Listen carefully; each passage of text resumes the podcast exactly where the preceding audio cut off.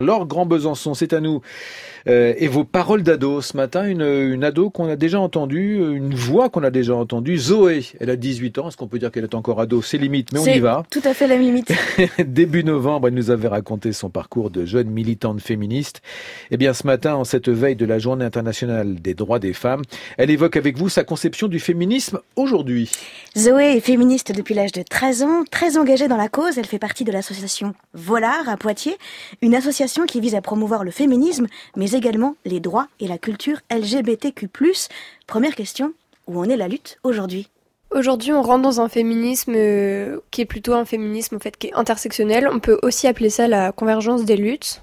Le féminisme, c'est pas uniquement questionner euh, les droits entre les hommes et les femmes, mais c'est quelque chose qui va beaucoup plus loin dans la lutte contre les discriminations. Et de même qu'il y a des luttes et des discriminations, il n'y a non pas un, mais des féminismes. C'est quelque chose qui biaise totalement notre vision du monde, notre vision des choses, de se dire que hum, les femmes vivent toutes la même oppression. Non, toutes les femmes ne vivent pas du tout les mêmes discriminations de la même façon. Moi, je vis par exemple la domination patriarcale, mais la femme de ménage racisée qui va nettoyer les toilettes de mon école, elle va vivre la discrimination patriarcale et en plus la discrimination raciale. Parce qu'aujourd'hui, le féminisme qui est mis en avant dans la sphère politique, en fait, c'est un féminisme blanc, bourgeois, et, au final, c'est des femmes qui orchestrent la vie d'autres femmes sans être vraiment concernées par les problématiques auxquelles euh, les personnes qu'elles tentent de défendre font face. Zoé, on l'a dit, à 18 ans, les gens avec qui elle milite ont sensiblement le même âge qu'elle. Lorsqu'ils échangent avec leurs aînés, ils observent un certain décalage entre les générations. On a organisé un débat avec euh, le centre LGBT du Poitou.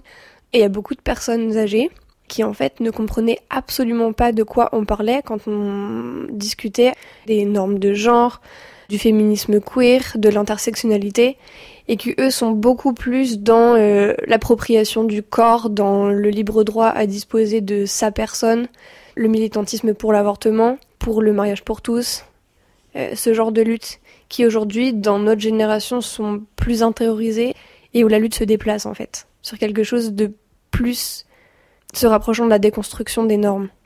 Zoé réfléchit théoriquement à la question du féminisme, notamment à travers ses lectures, mais elle ancre également ses idées dans le réel, elle confronte, elle se confronte au monde et aux gens. Les actions militantes, les actions choc, c'est moi ce qui me plaît le plus, mais au fond, peut-être que le plus important c'est l'information, même si moi ça m'épuise en fait de devoir tout le temps expliquer à des gens qu'est-ce que c'est qu'une personne transgenre, qu'est-ce que c'est qu'une drag queen, qu'est-ce que c'est que le féminisme?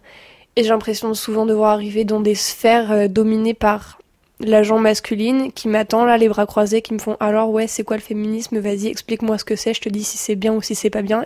Oui le féminisme trop radical vraiment ça me plaît pas trop.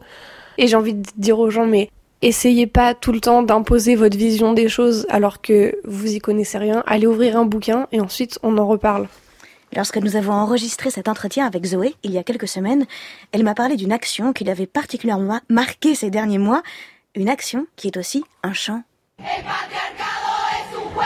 On a repris à Poitiers l'hymne féministe chanté par las Tesis, le collectif féministe chilien euh, donc qui s'appelle Un violador en tu camino, un violeur sur ton chemin.